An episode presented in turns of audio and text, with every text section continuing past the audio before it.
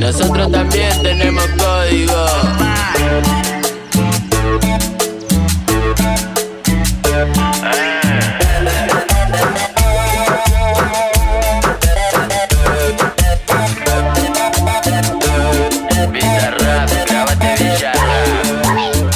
Yo tengo esta pinta porque pintó visera, gafas, zarpado en conjunto. No me cabe que me falten el respeto. No me apure que yo siempre ando bien suelto. Y ya me conocen por varios barrios. Caemos de cheto y no compro con los otarios. Todos los pibes de la calle están luchando para comer. Yo tengo para preguntar y también para responder. Y conmigo no te creas que me va a callar cualquiera. Mi pueblo me crió. Muy buenas a todos, mis queridísimos amigos.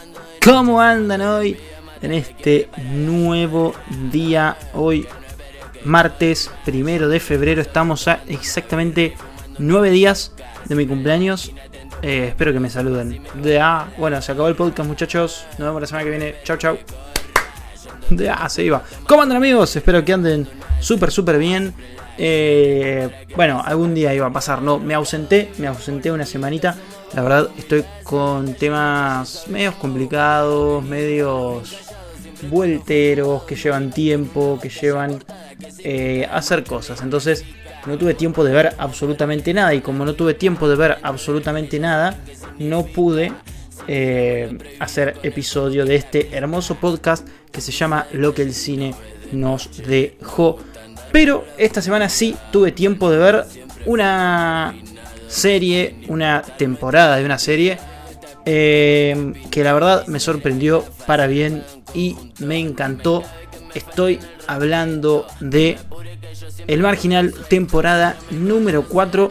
Eh, quería ir a ver al cine. Eh, esto aparte, ¿no? quería ir a ver al cine una película llamada La Última Noche. Pero inexplicablemente esta película duró creo que menos de una semana en cartelera o no sé si menos. Eh, no sé, la verdad me cagaron la vida porque yo quería ir a ver esa película y hacer el episodio de esa película. Pero cuando fui a sacar las entradas de cine me encontré con que no estaba más. Así que bueno, F por eh, la última noche. Probablemente la haga la semana que viene. Pero bueno, sí, muchachos, me vi el marginal, temporada número 4. Como siempre, en este episodio vamos a estar hablando con lujo de spoilers. Eh, les recomiendo que si todavía no la vieron o la están viendo, se retiren y vuelvan después de verla. Porque, como vuelvo a repetir, hablamos con lujos de spoilers. Y como siempre, empezamos con unos comentarios generales. Simple y conciso, la verdad me encantó, creo que todo, o sea, es muy bien, está muy bueno todo. Creo que es lo mejor que vi en los últimos años de producciones argentinas. Eh, hablar del elenco y de las actuaciones que tenemos, por ejemplo, a, Nico Furtado como Diosito, a Claudio Risi, que es Marito Borges, Gerardo Romano como Antín, la rompe. Juan Minujín, eh, bastante reconocido eh, como pastor. Después tenemos a César, que está interpretado por Abel Ayala. La verdad en sí, en general, eh, lo que es elenco y actuaciones, la verdad está muy bien. Obviamente no son Leonardo DiCaprio, no son Robert Downey Jr., no son Chadwick Boseman, no, son actores argentinos que por lo que se presta en lo que es el cine argentino, la verdad que están bastante bien y te digo que son hasta los mejorcitos. Juan Minujín eh, es un buen actor, es un excelente actor, o me parece a mí que es un excelente actor, si bien no hizo película wow, eh, creo que es un buen actor para el papel que tiene en esta serie. Lo que tiene es que este elenco es como que conecta con la gente y el elenco mismo, los actores conectan mucho con los personajes. Por eso creo que la serie también le va como le va.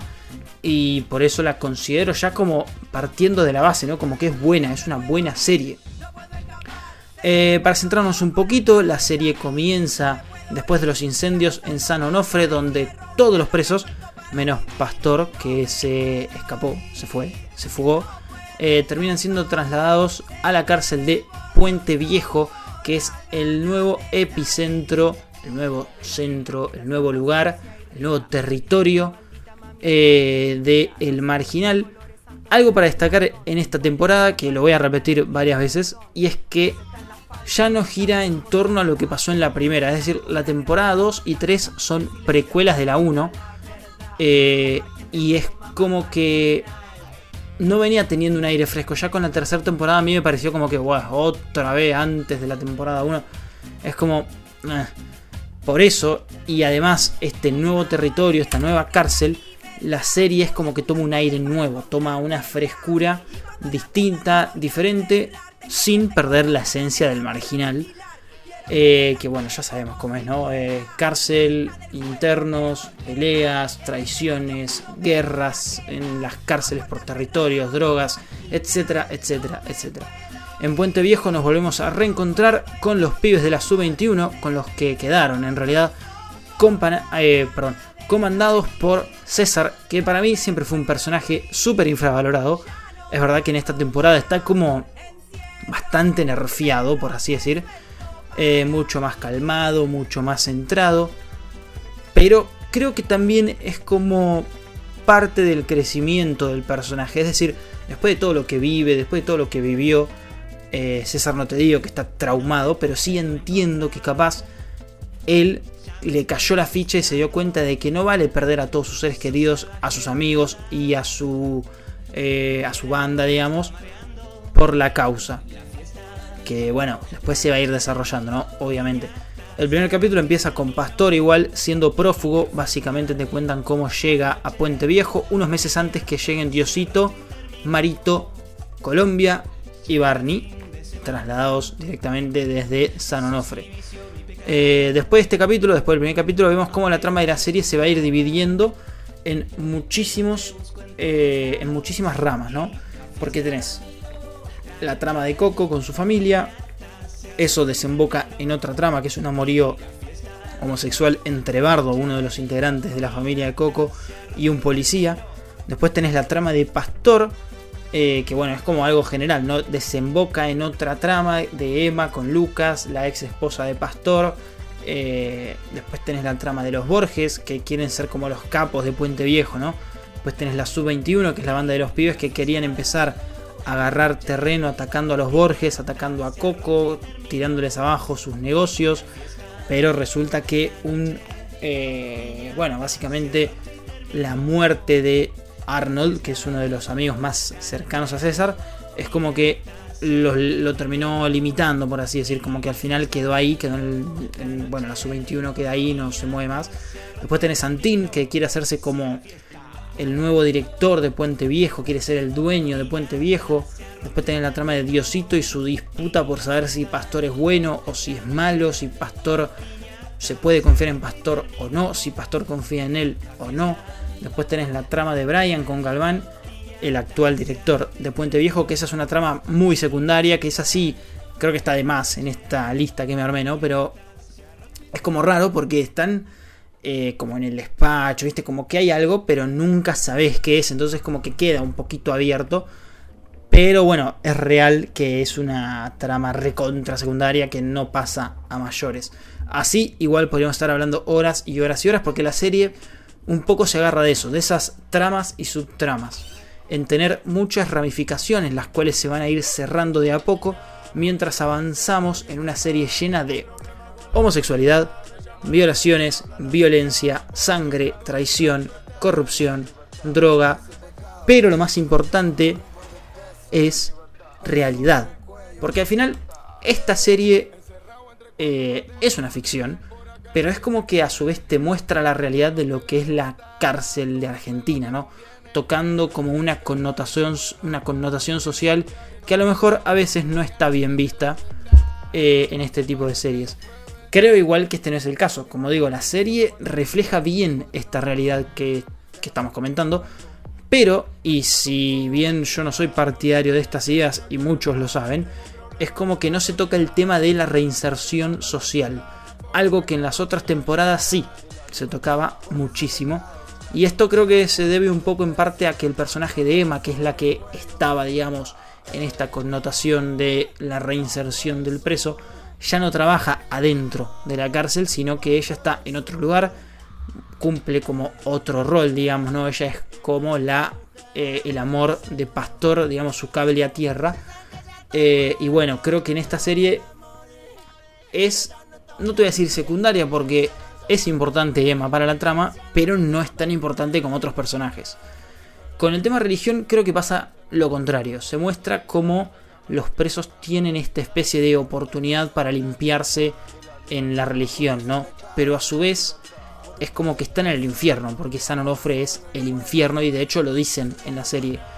Eh, vemos como el propio cura de la cárcel era hiper corrupto, hiper desastroso y por ende está claro que esta connotación religiosa, por lo menos para mí, no hace falta y está recontra además, porque creo que es obvio que los internos es como que están en el infierno y de ahí no van a poder salir. Entonces es como que si vos eh, vas a meter una connotación religiosa, creo que estaría bueno que se limite a eh, Puente Viejo es el infierno y del infierno no salís y punto.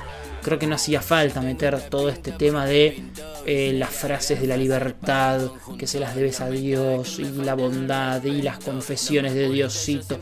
Todo eso creo que está un poco de más. Igual no es que eh, la serie sea toda religiosa, ¿no? Es solo una especie de connotación. Como tiene una connotación social, también tiene una connotación religiosa.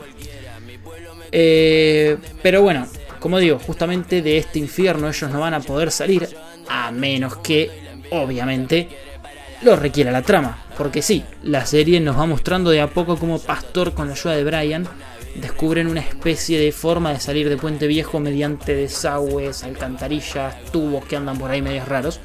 Que, bueno, eso Pastor se lo termina como atribuyendo a esta connotación religiosa que descubre eh, que había una forma para escaparse y demás, gracias a esta frase que digo de la libertad que estaba en la pared cuando él estaba en eh, el buzón, digamos, ¿no? El buzón es como la, el aislamiento que bueno, ahí te torturan, te dan para comer, no sé, como si te dijese agua podrida para comer.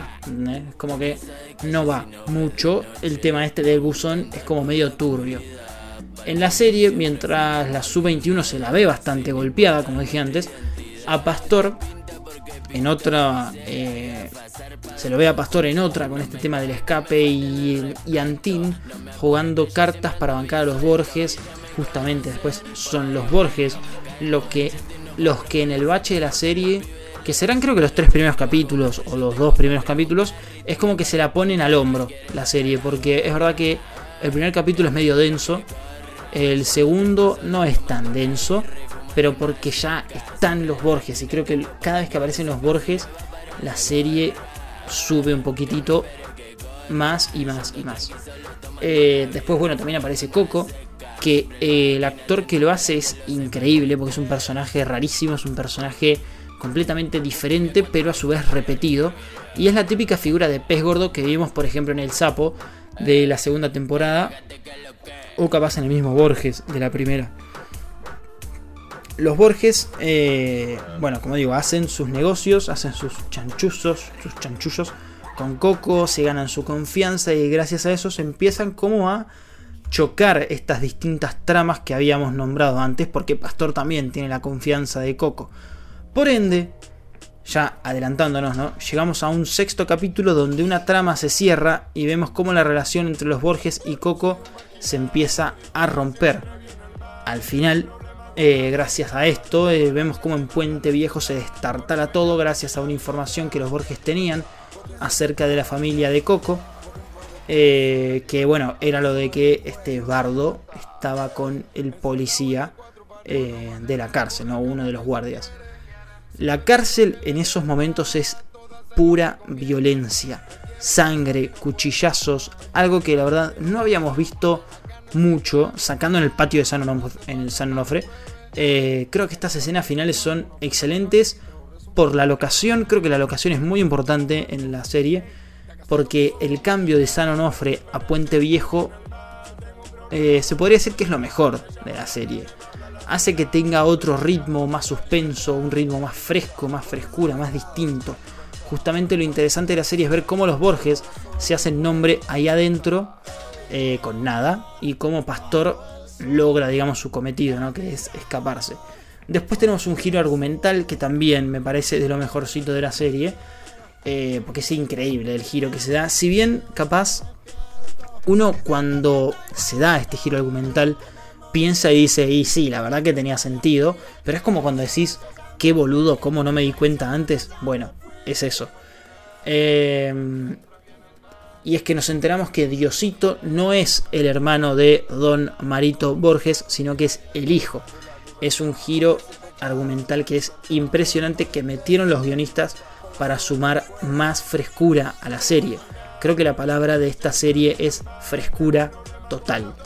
Diosito, un personaje que en el marginal, en sus cuatro temporadas, nunca paró de sufrir, golpeado, lastimado, violado por un policía, adicto a la heroína que le conseguía pastor, eh, confianzudo y a la vez no, medio tonto, por así decir, ¿no? Porque es como que Diosito no tiene todas las luces juntas, drogadicto todo el día con la cocaína.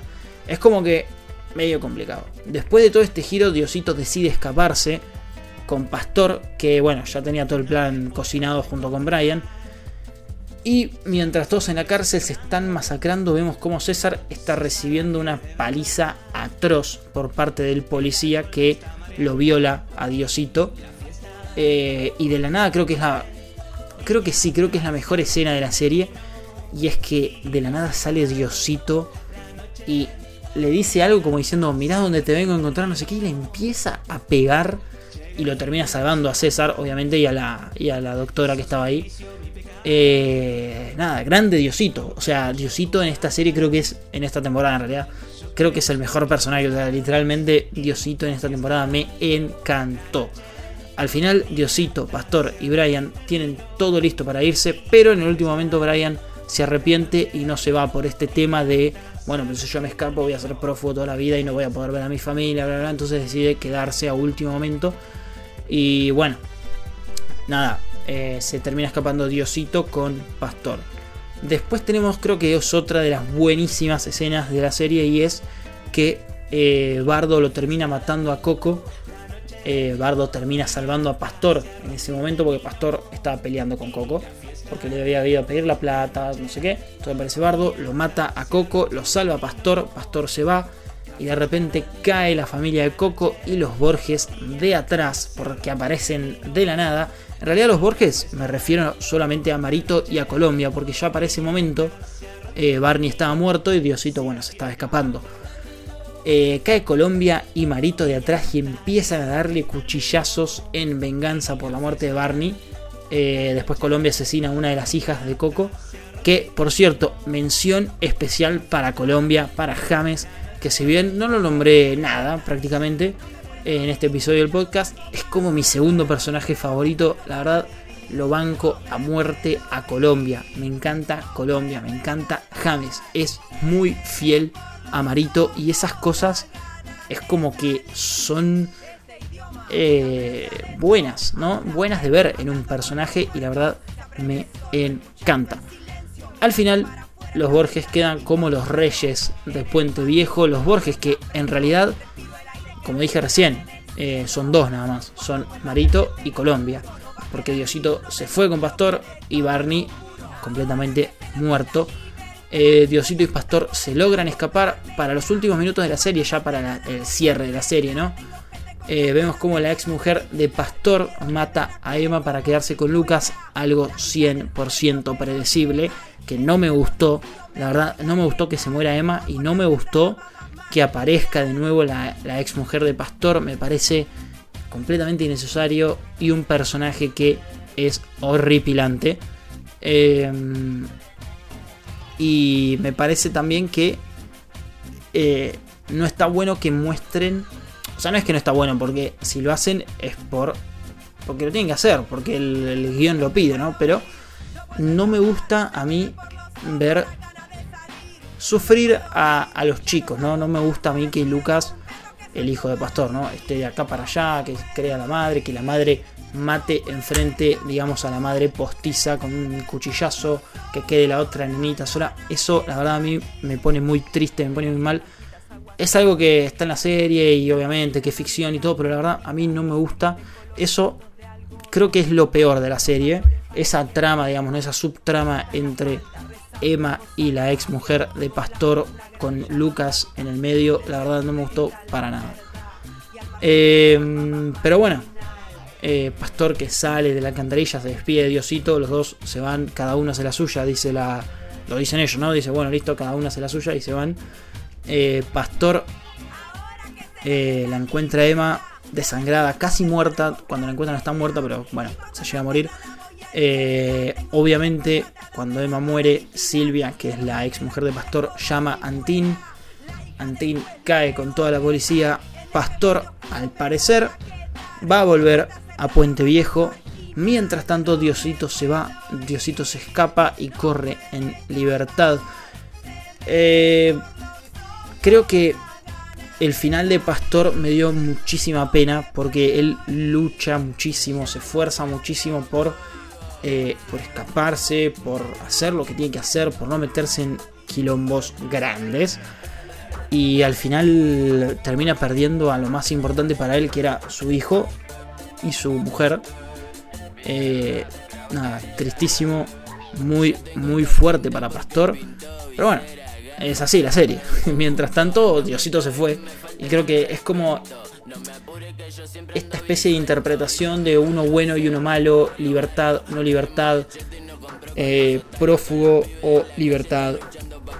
Es como que la serie te va poniendo esos puntos, digamos, antagónicos, por así decir, eh, todo el tiempo. Como digo, libertad, no libertad, eh, buenos, malos.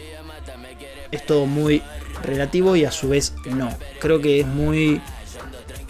No sé, creo que está muy bien. Creo que es una interpretación muy buena esto de eh, una cosa es muy buena y otra cosa es muy mala, pero es como que nunca en la serie, ¿no? Vas a tener a las dos juntas. Siempre hay uno que termina mal y hay uno que termina bien. Pastor termina mal, Diosito termina bien, Marito termina bien, Barney termina mal. Y así es toda la serie. Eh, bueno, eso es un poco las diferentes tramas e historias realmente resumidas. Siempre lo aclaro porque, bueno, si me pongo a contar toda la serie tendríamos un podcast de 3 o 4 horas y yo me quedo sin voz. Eh, no está bueno. Por eso es difícil, ¿no? Contar, resumir una serie. Eh, y a la vez ir dando mi opinión, ¿no? Pero en fin, eh, la cuarta temporada del Marginal, la verdad, a mí personalmente me encantó, me gustó muchísimo. Creo que habrá mucha gente en desacuerdo, eh, pero bueno, son opiniones y hay que respetarlas como siempre. Y si no, debatimos a cuchillazos como en Puente Viejo y listo. no, hagan esas boludeces, respetémonos. Eh, es una serie que muestra un poco la realidad, que muestra la realidad de la cárcel, de los internos, y un poco muestra esta especie de decadencia que hay en el país con los políticos corruptos y con personas que son prácticamente unos torturadores como Galván, que creo que es otro de los puntos flojos de la serie. El personaje de Galván me parece horrible también. Pero al final lo importante es que no deja de ser una ficción, una historia que no es real, pero que a su vez muestra la realidad con muchas connotaciones religiosas y sociales, referencias generales a las situaciones que se viven hoy en día. Sobre todo la serie consigue como esa frescura que capaz la temporada 3 no la tuvo. Y es un poco lo que dije antes. Eh, nueva locación, nuevos personajes, nuevo pez gordo que derrocar para los Borges. Por eso es como muy fresca esta temporada, es muy nueva, es muy... Es como si le hubiesen metido una actualización de Android a la serie y hubiesen pasado de Android 11 a Android 12. Me parece excelente eh, esa metáfora. En cambio, eh, bueno, el cambio de locación, el nuevo pez gordo, como lo dije recién, los giros argumentales también están en la vida de los Borges. Repito, le dan un nuevo aire a la serie. Por cierto, la serie ya está grabada la quinta temporada, así que no me sorprendería que a mitad de año o capaz a fin de año tengamos la quinta temporada, la cual no sabemos qué va a pasar, pero podría podría llegar a ser el final porque esta temporada la verdad que termina bastante cerrada. No sabría por dónde iría una quinta temporada. Creo igual. Seguramente vamos a ver a Pastor volviendo a Puente Viejo y a Diosito capaz intentando sacarlo, rescatarlo. O bueno, capaz se encuentra con su padre y con Colombia, que actualmente son los picantes de la cárcel. A mí, personalmente, yo sé que soñar es difícil, pero me gustaría que lo atrapen a Diosito, que vuelva a Puente Viejo y que venga un nuevo grupito de personajes, ¿no? Eh, y que vengan a hacerles quilombos a los Borges, que actualmente son los picantes de Puente Viejo, y que los Borges se vean en una situación de ¿qué hacemos? Nos van a cagar, se tengan que aliar con la Sub-21, que la Sub-21 despierte, que César despierte, que se tenga que aliar con Pastor, que Diosito lo perdone a Mario, se unan todos y hagan como una batalla campal en Puente Viejo contra estos nuevos personajes y nuevas bandas que estaría bueno que metan y bueno, que terminen ganando y ahí que termine la serie, ¿no? Creo que sería épico una historia así. Eh, y bueno, ¿qué nos deja el marginal? Lo vengo diciendo durante todo este capítulo. Una excelente cuarta temporada con muchas escenas de acción, mucho homosexismo, ojo a la palabra, mucha violencia, muchas connotaciones religiosas, pero creo que lo mejor es el desarrollo de los personajes que se viene construyendo desde la primera temporada y obviamente lo que vengo repitiendo, los nuevos aires que le hicieron a esta serie. Le hicieron muy bien estos nuevos aires, esta nueva localización, estos nuevos personajes, el pez gordo, las ramificaciones, las, los giros argumentales en el mundo Borges. La verdad, me encantó esta temporada. Nada más ni nada menos que un 750 para Nicolás Furtado y Juan Minujín en el marginal. Cuarta temporada, excelente serie, súper recomendada si te gustan las cosas crudas, explícitas. Maravillosa serie, El Marginal. Yo soy Palito, muchachos. Pueden seguirme en mi Instagram como Pablo Pitrau 1 y recuerden que tengo otro programa de podcast junto con Mati. Nos dedicamos pura y exclusivamente a hablar del UCM en The Marvel Show. Amigos, saluditos para todos. Nos escuchamos la próxima en un nuevo episodio de Lo que el cine nos dejó. Chao, chao. Por acá nadie se quiere. Se perdió lo que la lealtad. Todas hacen lo que conviene. Me quieren quebrar y no pueden. Me quieren cambiar y no pueden. Acá no existe la mitad. No hace falta que lo pruebe. De acá salgo vivo muerto. Una ofrenda para el gachito. Es un padre nuestro. De acá salgo vivo muerto. Ey, de acá salgo vivo. Soy un marginal, no diferencia entre bien y el mal. Tengo un problema con la autoridad. Me llama a la calle, me habla la ciudad. Por un pecado y la libertad. Y la libertad. Por ese pecado, la libertad. Por un par de pesos, la libertad. Con la soga en el cuello, la libertad. Caminar bajo el sol. Caminar bajo el sol.